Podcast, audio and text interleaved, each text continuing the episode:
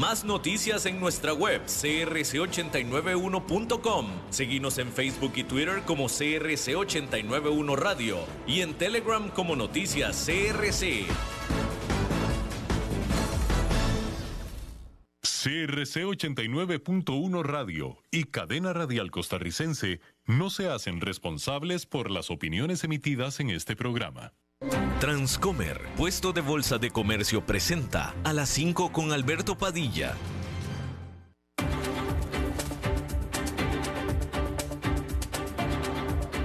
Inicia a las 5 con Alberto Padilla un programa diseñado con el objetivo de llevarte diariamente un tema de actualidad, acompañado siempre de reconocidos editorialistas, de lunes a viernes a las 5 de la tarde por CRC 89.1 Radio, a las 5 con Alberto Padilla. Hola, ¿qué tal? Saludos, bienvenidos a esta emisión de A las 5 con su servidor Alberto Padilla. Muchísimas gracias por estarnos acompañando. Gracias por estar ahí. Le mando cálidos saludos desde la señal y las instalaciones de CRC 89.1 Radio en San José, Costa Rica, desde donde estamos transmitiendo hasta el punto en el tiempo y en el espacio en el que usted nos está escuchando, porque estamos saliendo en diferentes eh, plataformas simultáneamente, por ejemplo en Facebook Live, en la página de este programa, a las 5 con Alberto Padilla. Estamos también disponibles en el canal de YouTube de este programa. Estamos en podcast en las principales diferentes plataformas más importantes, como por ejemplo Spotify, Apple Podcast, Google Podcast y otras cinco importantes más. Aquí en Costa Rica este programa que sale en vivo en este momento a las 5 de la tarde se repite todos los días a las 10 de la noche aquí en CRC 89.1 Radio. En esta ocasión me acompaña al otro lado de los cristales, tratando de controlar los incontrolables, el señor David Guerrero y la producción general de este programa, siempre poderosa, desde Bogotá, Colombia, a cargo del señor Mauricio Sandoval.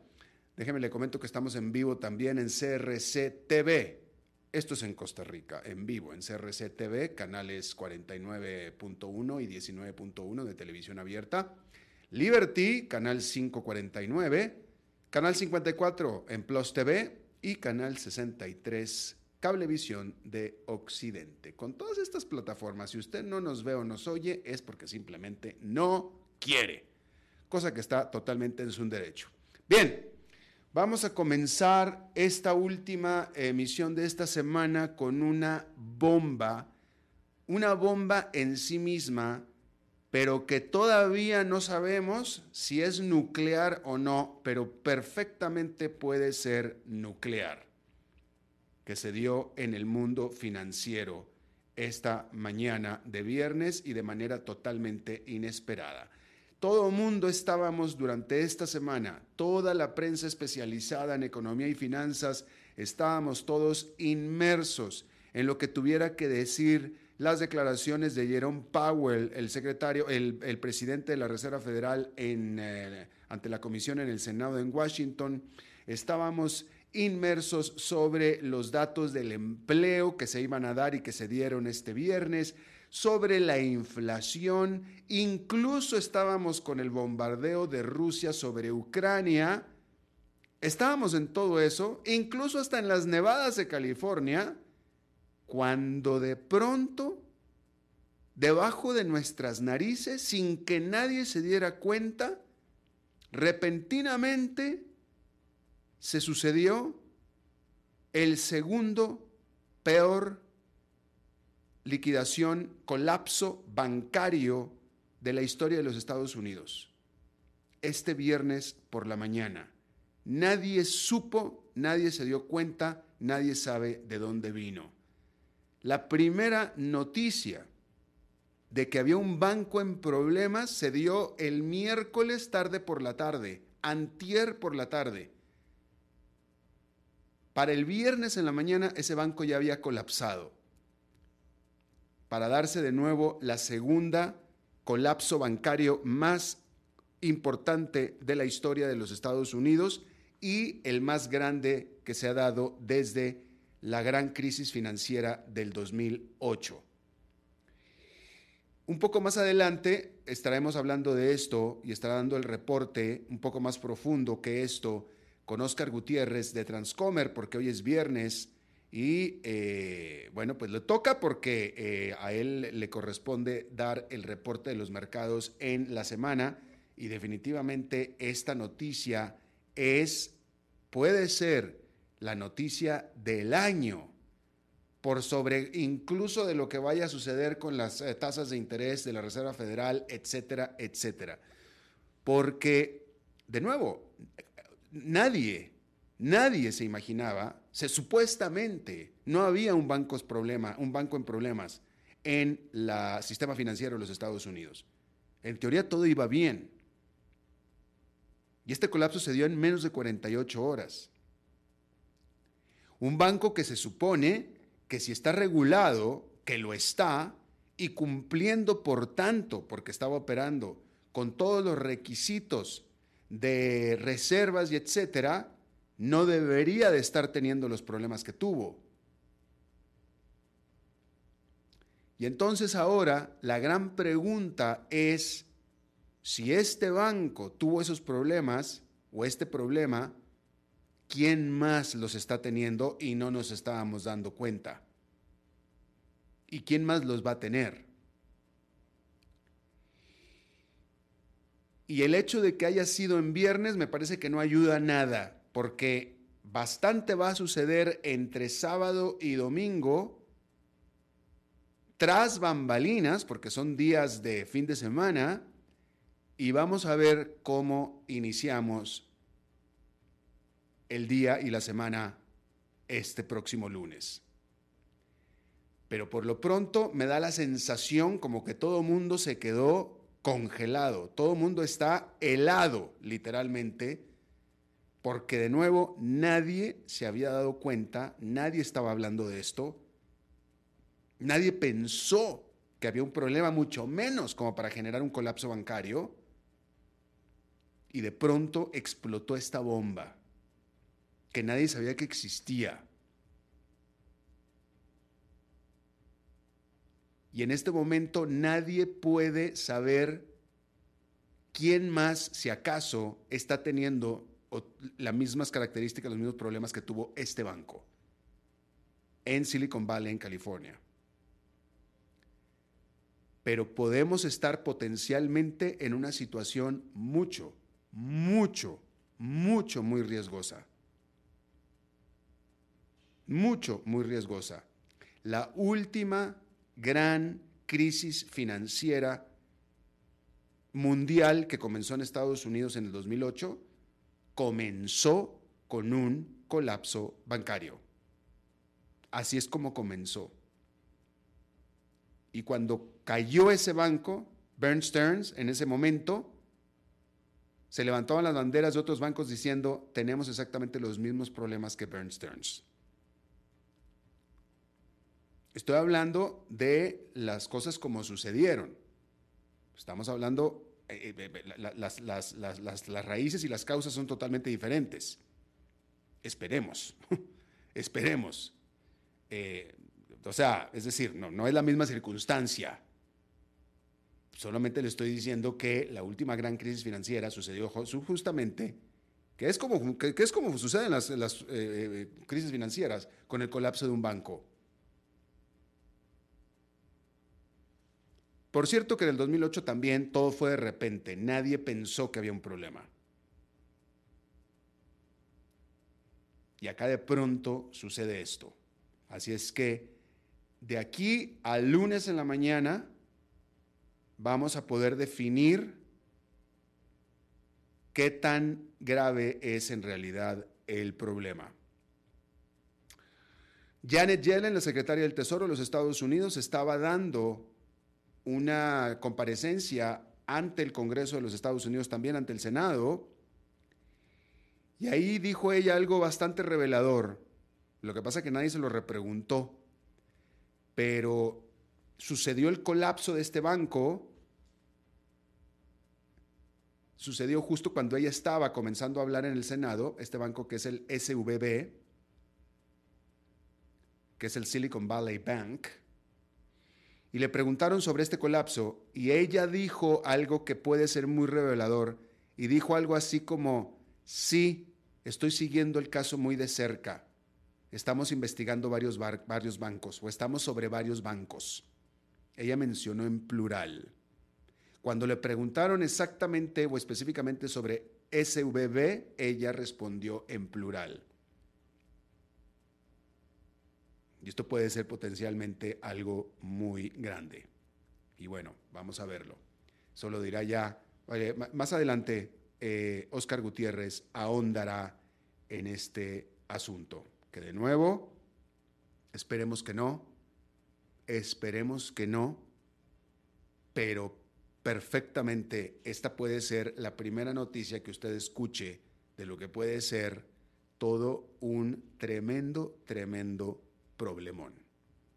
Esperemos que no. Para ponerlo en términos ticos, de tremenda torta. Pero esperemos que no sea así.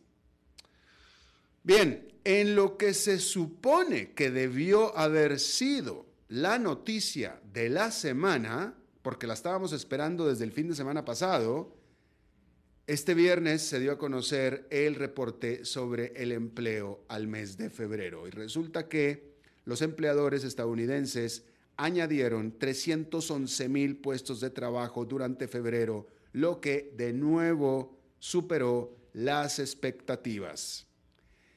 Lo que sí hay que decir es que la tasa de desempleo subió un poquito a 3,6%. Ahora, hay que decir, y esto es importante, hay que decir que eh, ya en el detalle, hay algunos elementos esperanzadores, ¿sí? Pero por lo pronto, esta eh, sorprendente, asombrosa fortaleza del mercado laboral de los Estados Unidos no muestra señales de debilidad. ¿Podríamos decir que muestra señales de desaceleración? Sí, pero señales de debilidad no. Y la Reserva Federal lo que está esperando es una señal de debilidad. Y falta, falta todavía para eso. Entonces le decía yo que estas cifras que se liberaron este viernes a la mañana revelan que la economía de los Estados Unidos añadió 310 mil nuevos trabajos durante el mes de febrero comparado con las expectativas de 200 mil, 50% más. Nada más. Y estas cifras, por supuesto, se añaden a los casi 25 millones de trabajos que se han creado desde los despidos masivos cuando apenas estaba comenzando la pandemia del COVID-19 hace tres años. Y por supuesto, para el Banco Central esto es un jaquecón, un tremendo dolor de cabeza, porque sin debilitamiento en el mercado laboral, con todos los estadounidenses que quieren trabajar trabajando y demandando incluso más trabajos de los que los estadounidenses quieren ocupar, es muy difícil combatir la inflación. Esta es, una, esta es la peor pesadilla para un banquero central. Sin embargo, como decíamos, cuando nos metemos al detalle de esta macrocifra, hay algunas buenas noticias, porque los salarios aumentaron un marginal 0,2% durante febrero respecto a enero, sugiriendo que eh, ya está empezando a desacoplarse, o está, sí, está empezando a desacoplarse el crecimiento salarial de el mercado laboral. ¿Sí? Es decir, que empieza a caer la oferta de trabajos al grado que ya los empleadores, los jefes, los patrones no tienen que estar subiendo salarios, que estar dando bonos para retener o para atraer empleados. Y esto es un elemento importante, hay que decirlo. Y bueno, por supuesto que todo esto aumenta el debate hacia la reunión de política monetaria de la Reserva Federal, que será en la última semana de marzo. Y la gran pregunta es si la Reserva Federal, sabemos que la Reserva Federal va a subir las tasas de interés, porque eso lo sabemos. La pregunta es si lo va a hacer por una gran cantidad, un gran golpe, un gran salto, tratando de, o sea, un balde de agua fría para la economía tan caliente. O si acaso no lo haga, tomando en cuenta que el mercado laboral efectivamente se está desacelerando. Porque de nuevo, se está desacelerando, pero no está débil. Y, es una importante distinción a hacer ahí. Y bueno, de eso estará hablando Oscar Gutiérrez también un poco más adelante. Y bueno, hay que decir que Meta, la empresa matriz de Facebook, está, eh, según reportes, planeando otra vez una grande despido de sus empleados, en esta ocasión por un 13% de su fuerza laboral, que es un recorte bastante sustancial, que es eh, igual a la proporción que sacó en el 2022, porque este es el segundo, sería el segundo gran recorte también de 13% que haría Meta, de acuerdo a esto a lo que reporta el Wall Street Journal. Quien dice que se esperan los primeros anuncios se hagan tan pronto como la próxima semana y que continuarán con más anuncios al respecto. Hay que decir que Meta ha reportado caída en sus ingresos en cada uno de los últimos tres trimestres. Bueno, hay que decir que Irán y Arabia Saudita acordaron reanudar sus relaciones bilaterales y reabrir sus embajadas dentro de los próximos dos meses de acuerdo a los medios estatales de ambos países. Este acuerdo, que fue negociado en China, no por China, en China se dio en anticipación del Consejo de el Consejo de, el Consejo de Seguridad Suprema Nacional de Irán, que se reunirá con su contraparte saudí. Ambos países, como usted sabe, tienen una larga historia de ser rivales regionales y cortaron sus lazos diplomáticos oficialmente en el 2016. La razón por la cual estos países son rivales son países musulmanes los dos. Los dos son países musulmanes. Lo que pasa que uno es chiita y el otro es suní.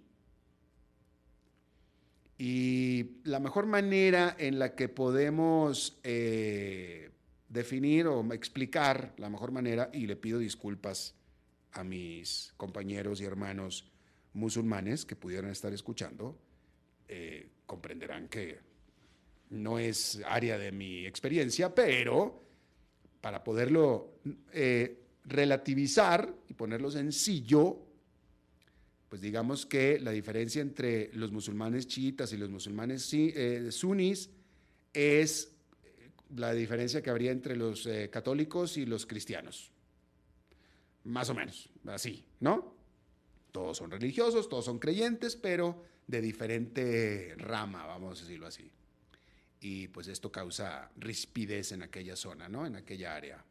Y ese es el origen de la rivalidad que hay entre Irán y Arabia Saudita.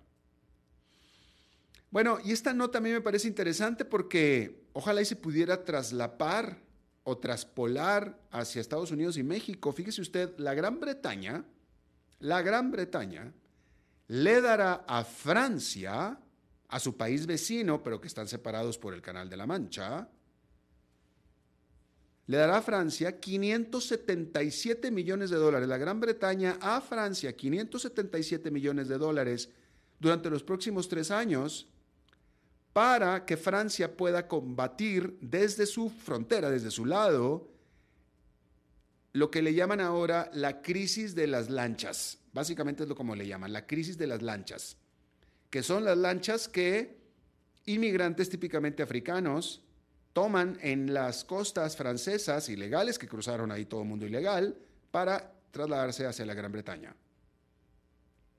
Y entonces, pues para ayudar a Francia a que las atrape, a que evite que esas lanchas salgan, en primer lugar, porque tiene gran costo de vidas, y en segundo lugar, pues los que viven, que lleguen a la Gran Bretaña, pues entonces la Gran Bretaña le está dando, está cooperando, literalmente está cooperando con Francia con 577 millones de dólares, ¿sí? Para que Francia los pueda usar para reforzar sus patrullajes, incluyendo mayor uso de drones. Y también para que Francia pueda construir un nuevo centro de detención de inmigrantes en el norte del país.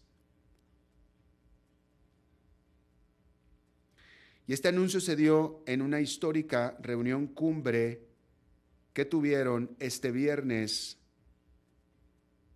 en París Emmanuel Macron y el primer ministro de la Gran Bretaña, Rishi Sunak, que increíblemente, increíblemente, fíjese usted, a mí me llamó muchísimo la atención, pero eh, es la primera reunión cumbre bilateral Francia-Gran Bretaña en cinco años. Eso es lo que dice la nota. La nota dice que es la primera reunión cumbre bilateral en cinco años. No sé si eso significa necesariamente que es la primera vez que se reúnen ambos presidentes. Eh, yo creo que sí, yo creo que es la primera gran, porque dice la nota que la última vez que se reunieron los presidentes o los líderes de ambos países fue en Londres. Lo que quiere decir entonces que, bueno, pues, obviamente han hablado por teléfono, conferencias, videoconferencias, etcétera, pero también seguramente se han reunido en alguna eh, eh, reunión multilateral. Bruselas, usted lo que sea, ¿no? El grupo de los siete, el G20, ¿no? Pero es la primera vez que se visitan en cinco años. Primera vez Increíble, dos países vecinos. Bueno, pues ahí lo tiene usted. Déjeme le informo que eh, la economía de la Gran Bretaña registró un crecimiento en enero del 0,3%, que es bastante notable, siendo que en diciembre había caído por 0,5%. Y este aumento en enero se dio sobre todo impulsado por el sector de servicios, el cual creció justamente 0,5%, con la industria de la construcción y la manufactura cayendo de manera significativa. Y este reporte, esta noticia, pues calma los temores de una recesión, el cual la Gran Bretaña, o la cual la Gran Bretaña había evitado apenitas de manera marginal a final del año pasado. En Turquía, el presidente Recep Tayyip Erdogan confirmó y calmó los temores, confirmó que efectivamente en mayo habrá, como estaba planeado originalmente, elecciones parlamentarias y presidenciales. El 14 de mayo específicamente. Había temores de que este hombre fuera a anunciar una postergación de esta fecha con excusa de los terribles terremotos de hace tres semanas o un mes ya. Pero no, confirmó que la fecha se mantiene y las elecciones van. Eh, por supuesto que esto eh, se, se da por sentado que va en contra del hombre fuerte de Turquía, del presidente, el cual ha estado plagado de problemas económicos por sus políticas económicas y por su pésima respuesta a los devastadores terremotos del mes pasado, que le han quitado apoyo popular definitivamente. a su gobierno. Y bueno, pues, pero se confirma que efectivamente, y eh, hay que decir que se enfrenta a un opositor de cuasi consenso, de coalición opositora, Kemal Kılıçdaroğlu, que ojalá y no gane porque va a ser un dolor de cabeza estar mencionando ese nombre. Kemal Kılıçdaroğlu. Dios mío. Bueno, pues ahí lo tiene usted. bien. Déjeme le informo que, bueno, los mercados los va a decir el señor Oscar Gutiérrez.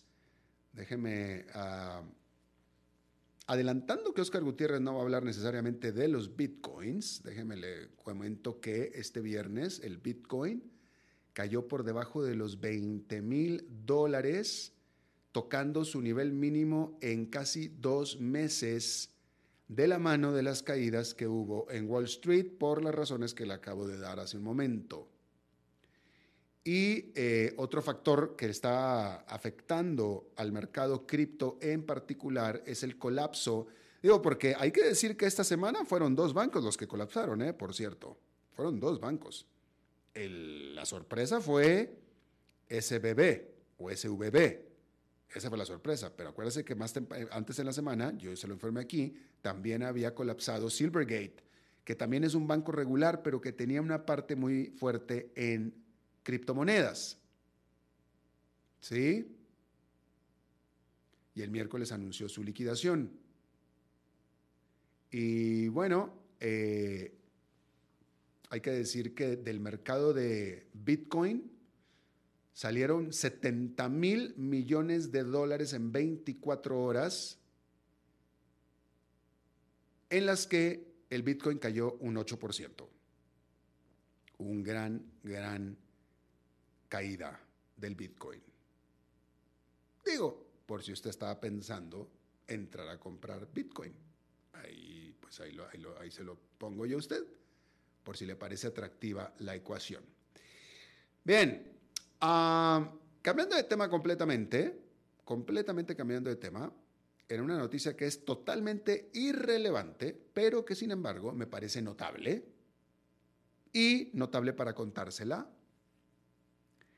hay que decirle que la, aerolínea bandera del chavismo, que ni siquiera voy a decir aerolínea bandera de Venezuela, es la aerolínea bandera del chavismo, Conviasa, anunció con bombo y platillo su nueva ruta internacional. Porque Venezuela, el chavismo, Nicolás Maduro tiene una línea aérea y aparentemente en expansión. Y Convianza anunció de nuevo su nueva ruta internacional. ¿Usted sabe a dónde? Déjeme le digo primero, fíjese, antes, de que le diga dónde, déjeme le digo a dónde vuela eh, Conviasa. A ver si se lo puedo. Ok. Eh, bueno, Conviasa, esta aerolínea del chavismo, tiene por característica volar a destinos bastante curiosos, sui generis, únicos ciertamente, ¿no? Entonces, en el pasado Conviasa ha operado vuelos entre Caracas y Moscú, entre Caracas y Belgrado, entre Caracas y Lagos, Nigeria, y también en Guangzhou,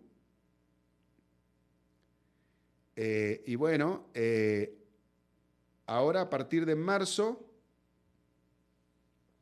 eh, según el website de Conviasa, operará siete rutas internacionales.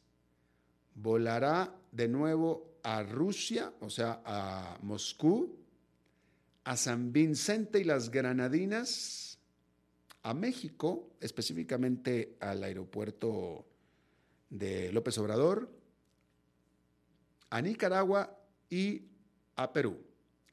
¿Ok?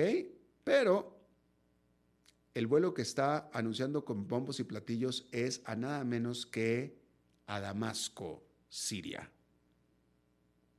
Ajá. a Damasco, Siria.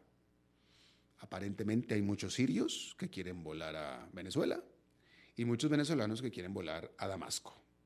Que usted sabe, y usted y yo sabemos, que no es cierto, que ni los sirios quieren volar a Venezuela, ni los venezolanos quieren volar a Damasco. Esto es simple y sencillamente son vuelos literalmente políticos, vuelos de afiliación política. Conviasa hasta hace poco volaba a Teherán, Irán, la capital de Irán. Como, obviamente, vuelos subsidiados. Nadie vuela entre Caracas y Teherán, nadie, mucho menos en un avión de 300 pasajeros, en una 340, mucho menos. Como si el gobierno de Nicolás Maduro tuviera tanta plata para estar subsidiando vuelos vacíos, literalmente vuelos vacíos. Ah, entre Moscú y Venezuela, Conviasa operará siete vuelos en marzo, siete vuelos en marzo. Eh, y bueno, ahí lo tiene usted. Ah, eh, Conviasa vuela a México a dos destinos, a México y a Cancún, al Felipe Ángeles, el que es el aeropuerto de López Obrador. Eh, a Managua, Nicaragua, Conviasa tiene tres vuelos eh, semanales. Y bueno, pues ahí lo tiene usted. Ahora va a volar a Damasco, Siria. Eh, lo que sí se había informado, lo que sí se había informado es que con todas las restricciones que tienen los rusos, por razones conocidas, eh, sí se había notado un aumento de turismo ruso hacia Venezuela. Porque hoy en día, por razones obvias, los rusos no son demasiado bienvenidos a Europa. Los rusos eran muy asiduos de las playas del ah, Mediterráneo pero pues ahora ya es un poco más difícil, en primer lugar porque no hay ni vuelos y sí se había informado que pues entonces no les quedaba mucha más opción más que volar a Cuba o a Venezuela. Así es que ahí lo tiene usted. Que por cierto, por cierto, eh, a la gran pregunta de si acaso Venezuela es un país barato en dólares, todas las indicaciones son de que no lo es para nada. Eh, fíjese, le pongo aquí un este. Eh, eh, esto no es al turismo, esto es para los venezolanos, ¿no? Pero antes, cuando el dólar estaba prohibido en Venezuela, que fue la última vez que yo fui a Venezuela, que fue hace cinco años, no había ventas de automóviles nuevos en Venezuela. No había, punto. No había, era imposible. Las concesionarias estaban cerradas. Yo pasé por ahí, estaban cerradas. Hoy que ya se acepta de facto el dólar, ya se venden de nuevo automóviles nuevos en Venezuela. A continuación, de acuerdo a lo que me manda un amigo venezolano, que él ya emigró, ya está en Madrid, pero que fue, estuvo un mes en Venezuela visitando, él es ex banquero, ¿sí? Ah, le voy a dar los nombres de algunos automóviles nuevos y su valor en Venezuela y usted los comparará con los del mismo automóvil en su país, ¿ok? ¿Sí? Entonces, ah, un Corolla, un Toyota Corolla Cross en Venezuela nuevo de agencia vale 56 mil dólares. Hay que decir que el Corolla es eh, de, los de, los de los modelos pequeñitos de Toyota, ¿eh? En Venezuela cuesta el Corolla Cross 56 mil dólares. El Yaris, Yaris es Nissan, ¿no? David, mm, ya, Toyota, ¿es Toyota? Bueno, es Yaris. Yaris HB, pero es chiquito también, el Yaris es chiquito. El Yaris HB cuesta 38 mil dólares y el Yaris full equipado 42 mil dólares. Hay otro aquí que me lo escribió él, Machito. Dice Machito, pero no sé si sea Machito o, Marchito, no sé cuál sea. Machito dice 48 mil dólares. Ese sí no lo conozco. Bueno, esos son los precios que se manejan en este momento en Venezuela. Usted los comparará con sus países y usted me dirá si es eh, vale la pena, o sea, no que vale la pena, si es barato o no es barato Venezuela con respecto al resto del el mundo dolarizado. Bien, vamos a una pausa y regresamos con Oscar Gutiérrez de Transcomer. A las 5 con Alberto Padilla por CRC 89.1 Radio. Ok, gracias a todos por haber venido a la fiesta de despedida de don Alberto, quien cumple 30 años de trabajar para nuestra empresa. Y bueno, le llegó el día del retiro. Don Alberto, ¿por qué no viene acá y nos da unas palabras? Muchas gracias a todos. Solo puedo decirles que si alguien sabe de algún trabajito, que por favor me avisen. Es en serio.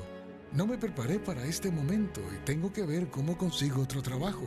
No cometan el mismo error que yo. Transcomer, puesto de bolsa de comercio. Construyamos juntos su futuro. Somos expertos en eso.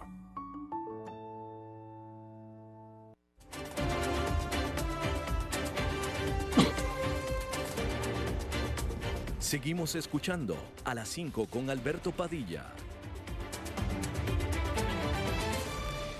Bueno, es viernes y como cada viernes lo cerramos la semana con un análisis de los mercados en la semana con nuestro experto en la materia en este segmento patrocinado por Transcomer, Oscar Gutiérrez, presidente de Transcomer. Mi querido Oscar, ¿cómo estás? Esta semana comenzó al revés, se comenzó muy tranquila y terminó en, en, el, en el clímax.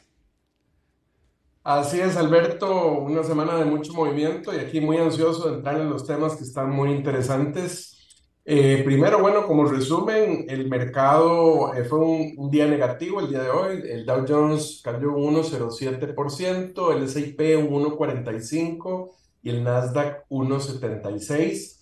Todos los sectores en el S&P fueron negativos. El, sector de eh, productos de consumo masivo casi, casi estuvo eh, en cero tablas, perdió solo en 0,05. Eh, luego siguió el de productos discrecionales y salud con 0,72 y 0,85 y los que más perdieron fueron el sector financiero, muy importante el día de hoy, y el sector de bienes raíces. En la semana, sí, es una semana bastante negativa, en realidad eh, también todos los sectores en negativo, en la semana total se perdió un 4.55%. Eh, igual, el que más perdió fue los productos eh, masivos de consumo, con 0.97%, y los dos sectores de más pérdida eh, fueron los mismos del día, que, es, que solo que esta vez bienes raíces perdiendo un 5.28% y el sector financiero un 5.80%. La mejor acción del día de hoy fue Intel, subiendo un 2.95, que en realidad es poco para hacer la mejor acción, es del S&P 500, claro. Este, y la peor acción, en realidad en, este, en esta ocasión, las tres peores, eh, peores acciones fueron todas bancos regionales, y eso va mucho con el tema que vamos a hablar hoy. Eh, el que más perdió fue Signature Bank, que perdió 22.87%, es un banco de 4.2 eh, billones de eh, capitalización de mercado, 4.500 eh, millones de, dólares. El First Republic perdió 14.84, también otro banco regional con capital de mercado de 15.500 millones de dólares. Y uno que, bueno, sorprende que haya bajado un poco, voy a investigar un poco más este, este caso en particular, que es Charles Schwab, que perdió también 11.69 eh, y es bueno, una firma muy grande eh, eh, que maneja muchas transacciones en bolsa y que tiene una capitalización de mercado de 110 mil millones de dólares. Estas pérdidas son las más grandes sin tomar en cuenta, por supuesto, la bomba que mencionabas, que es el Silicon Valley Bank, que en realidad solo el día de ayer había caído 64% y ya no lo tomamos en cuenta en el S&P 500 porque hoy mismo lo sacaron del S&P 500. Hoy al inicio del día estaba en, en eh, antes de la sesión, antes de entrar a mercado, ya había perdido eh, un 60% y sencillamente ni siquiera se permitió transar el día de hoy. Eh, pero hubiese sido, bueno, un 60% adicional. Como habíamos previsto, en realidad la, la, noticia iba a ser un poco comentar la, la, eh, eh, aparición que tuvo el señor Powell el martes en el comité eh, del Senado sobre banca y en el comité de la Casa de Representantes sobre servicios financieros, eh, que sí hubo algún movimiento, podemos comentar ahora al final, pero la gran noticia fue la caída y el, y el cierre final del Silicon Valley Bank, que como ya lo mencionaste, la historia empezó el miércoles en la tarde. Tal vez antes de explicar qué pasó, quisiera hacer una pequeña reseña de qué es el Silicon Valley Bank para, para que eh, entendamos un poco más la relevancia de este asunto. Es, bueno, es un banco regional que tiene 40 años de existir, no es un banco nuevo, es el 16 banco más grande de Estados Unidos, o lo era hasta hoy. Era un banco que había impulsado muchísimo empresas de innovación, startups, eh, de salud también. Eh, y entonces muy utilizado por fondos de capital de riesgo, bueno, parte del S&P 500, participaba mucho en cripto, era eh, un banco en el que muchas empresas relacionadas con cripto se apoyaban. Para que tenga una idea, tenía el 25.9% de participación del mercado de depósitos en, California, me parece. No, en Silicon Valley, perdón, me corrijo. Este, es la segunda, el cierre de hoy, que ya lo vamos a comentar, es el segundo, creo que ya lo mencionaste, el segundo en la historia de Estados Unidos más, grande. El, el, Silicon Valley eh, tenía activos por 209 mil millones de activos. El anterior cierre eh, eh, más grande había sido Washington Mutual en el 2008 por 307 mil millones de activos. cierres provocados por la, la eh, las autoridades reguladoras, ¿verdad? Este banco, Alberto, eh, eh, tenía, bueno, tenía 29 oficinas en Estados Unidos, pero además tenía oficinas en India, en, Inglaterra, en Israel, en Canadá, en China, en Alemania, en Hong Kong, Irlanda, Dinamarca y Suecia. Es decir, no era ningún banco pequeño. tenía en depósitos 175 mil millones de dólares, un patrimonio de 16 mil millones de dólares más de 8.500 empleados. En el 2022 ha tenido ingresos por 7.400 millones de dólares.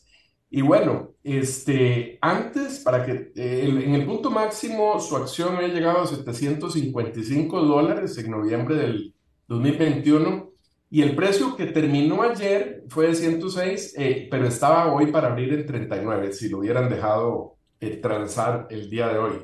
Bueno, ¿y qué fue lo que pasó? En esencia, el miércoles en la tarde sacan una noticia de que se vieron forzados a vender un grupo de títulos valores, bonos, principalmente eh, eh, por un valor nominal, me parece cerca de 21 mil millones de dólares, que tuvieron que vender con una pérdida de 1.800 millones. Y, esto, digamos, sí tiene alguna relación con todo el tema de tasas de interés y, la Reserva Federal y todo, porque lo que sucede aquí, Alberto, es que estos bancos regionales les permiten eh, tener parte de su cartera, digamos, al valor nominal de inversión, digamos, de estos, de estos eh, eh, bonos, que si fueron comprados o invertidos cuando las tasas de interés estaban antes o hace ya más de un año, eh, casi en cero, ¿verdad? Si, tenían, si los bonos estaban eh, a 1%, 2%, conforme van subiendo las tasas de interés, el precio de estos bonos empieza a caer y empieza a caer. Lo que sucede es que eh, la regulación les permite no hacer lo que se llama mark to market, que es ajustar el precio de los bonos conforme va cambiando el valor de mercado, sino hasta el momento en que tengan que realizarlos, o sea, el momento en que los vendan. Entonces, en el momento en que tienen que vender estos bonos, eh, y, esto se produjo básicamente porque desde hace semanas habían venido bajando los depósitos en este banco, en una eh, que tenía como principales clientes eh, industria, como ya mencionamos, de innovación y todas estas industrias que han tenido algunas dificultades, han venido sacando dineros. En parte, las mismas tasas de interés altas han provocado que muchos clientes digan, no, mejor saco eh, eh, los dineros de la cuenta donde no están ganando nada o prácticamente nada y compro bonos del tesoro. Entonces habían venido dándose un drenaje de fondos hasta el punto que para eh, mejorar la liquidez, el banco se ve necesitado de vender estos bonos eh, y entonces declara esta pérdida. Para mí lo que provoca, digamos, una caída importante y un pánico no es la pérdida en sí, sino la señal de decir, oh, oh, bueno, si esta gente está vendiendo estos bonos es porque no tiene liquidez, porque si no, no estarían realizando esto, hubieran hecho el movimiento eh, con más calma y entonces esto provoca eh, primero eh, una, una caída muy fuerte en las acciones. El jueves empieza a caer fuertemente las acciones y empieza a darse eh, una salida muy fuerte de fondos. Y aquí yo creo que en las próximas semanas vamos a ver, porque yo estoy viendo algunos analistas, algunos reportes de que fueron ciertos fondos de, de, de venture capital, de capital de riesgo, que como operaban con el Silicon Valley Bank, este, anunciaron a sus empresas en donde ellos habían invertido estos fondos de capital de riesgo, anuncian a sus empresas en donde ellos tienen sus acciones y son participantes, eh, que tienen las cuentas en el Silicon Valley Bank y les dicen, saquen el dinero, sáquenlo lo más rápido posible. Y entonces, eh, vamos a ver qué terminan diciendo en eh, los próximos días los analistas o eventualmente habría que ver si esto puede tener alguna consecuencia legal para estos fondos de haber provocado de alguna manera la salida masiva de fondos. Y bueno, un tema en estas alturas de tecnología que tenemos, con las facilidades que hay, estas noticias vuelan en segundos eh, y se empieza a dar una, una, una corrida fuertísima en donde empiezan a sacar y sacar y sacar fondos. Em, habían anunciado con la, con la venta y con la pérdida al mismo tiempo de, de estos bonos que iban a levantar capital para, para sustituir, para reponer, digamos, esa pérdida. No lograron colocar ningún capital. Hoy en la mañana, después surgió, eh, eh, incluso antes de que empezara a transarse acciones en bolsa, eh, que ya incluso habían desistido de levantar capital y más bien estaban buscando aceleradamente tratar de vender el banco, este, y, y que estaban durante el día tratando de hacer esto. Y pues sorpresivamente eh, alrededor de mediodía eh, se termina reportando que eh, los reguladores deciden cerrar el banco y deciden crear un banco receptor a través de, en inglés, el Federal Deposit Insurance Corporation, la Corporación Federal de Seguro de Depósitos, crearon un vehículo, un banco que se eh, llama Deposit Insurance National Bank of Santa Clara, lo, lo crearon específicamente para cerrar el, el, Silicon Valley, ordenarle que eh, eh, traslade todos los fondos, a, sobre todo los fondos asegurados a, la Corporación Federal de, de Seguros de Depósitos, y de esta manera garantizarle a los depositantes que para el lunes mismo, este lunes que viene,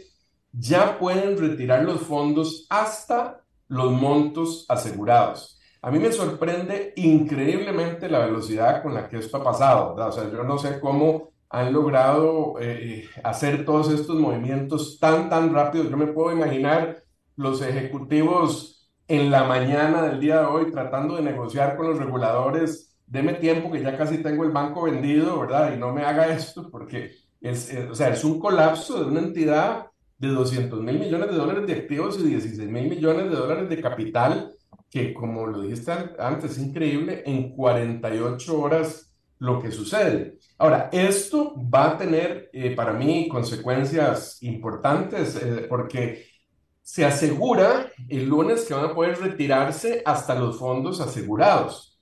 Pero eh, incluso, bueno, mencionaron que eh, eh, esperarían poder dar un adelanto de lo que llaman dividendos para los fondos no asegurados, pero lo que sigue aquí es una liquidación del banco, una venta de sus activos para el final poder repartirle a los, a los tenedores de, de, de depósitos este, y ver cuántos recuperan. Lo que pasa, y donde ya se está viendo que esto tiene un, efecto es que, bueno, hay miles o cientos de compañías cuya planilla depende de los fondos que tienen en, estos, en este banco, al ser un banco tan grande que está bloqueándose los recursos. Eh, por ejemplo, ahorita estaba viendo ya fuera de horas eh, que empresas, otras empresas que cotizan en bolsa, como Roku, por ejemplo, ya, ya mandó un reporte a, a la SEC diciendo que el 26% de todo su efectivo lo tiene en Silicon Valley y eso los obligan a reportar esto. Bueno, ya las acciones bajaron fuera de mercado como 3,5%. Otras dos que vi, pero no tengo los detalles, es, es, SoFi y Roblox, que esas son solo empresas que también están en bolsa, pero hay miles de empresas que no están en bolsa, startups pequeños que dependen de poder acceder a estos recursos para poder pagar sus planillas y seguir operando. Entonces esto va a tener repercusiones, como mencioné hace un rato, hay otros bancos regionales que ya vieron afectadas sus acciones eh, fuertemente y habrá que ver hasta dónde llega el contagio. Yo he oído de, de ya, eh, eh, bueno, comentarios de diversos analistas y algunos dicen, bueno, no, este, la situación de, del Silicon Valley es diferente porque tenían un exceso de fondos en este tipo de bonos, hay otros que tienen la cartera diferente, que tienen carteras más líquidas, que no necesariamente tienen este problema. Este, y por supuesto salieron otro montón de personas culpando a Jerome Powell. Ahora a Jerome Powell lo culpan de todo lo malo que pasa en la economía. Este, pero eh, bueno, vamos a ver. Eh, para peores esto sucede en un viernes. Eh, para peores, la Reserva Federal entra en periodo de silencio, es decir, no puede haber declaraciones de los miembros de la Reserva Federal sobre esto hasta que, de aquí hasta la, próxima reunión. Eh, y bueno, se ven cambios importantes. Eh, por ejemplo, eh, Alberto, después de la declaración el martes del señor Powell ante el comité del Senado, y que bueno, lo bombardearon con una serie de cosas ahí, las, las expectativas, las apuestas para aumentar las tasas subieron a un 70% de que iba a ser medio punto en vez de, punto 25. Habían subido el martes, después de las declaraciones eh, de Powell, a 0,50, es decir, a 50 puntos base. Y, evidentemente, ahora, una vez que pasó esto, ya las apuestas se dieron vuelta otra vez. O sea, lo que ven es, bueno, si esto eh, en efecto causa ya un problema a nivel del sector financiero, eh, sí va a haber una presión muy fuerte para que la eh, Reserva Federal eh, afloje un poco las condiciones, pero todo lo, aquí está por verse qué, qué, va a suceder, Alberto. Esto está bastante complicado. Bastante complicado. nos quedan nada más dos minutos, Oscar, pero nada más para cerrar, para, para hablar sobre lo del banco. como tú lo estabas diciendo, Roku, Roblox y otras empresas más tienen ahí sus fondos. Pero eh, lo, que hay que especificar, eh, eh, el banco liquidó porque no tiene plata, hubo una corrida, no tiene plata. Lo que el gobierno garantiza que los clientes del banco, como Roku, etcétera, van a tener disponibilidad en sus cuentas es el dinero que tenían asegurado. Y el único dinero que tenían asegurado son hasta 250 mil dólares, nada más, que eso los va a dar el gobierno federal. Pero nada más 250 mil. Entonces, si Roku tenía ahí, es decir, dependiendo de qué tanta plata tenía ahí Roku y Roblox y los demás, pero 250 mil dólares puede ser absolutamente nada para ellos.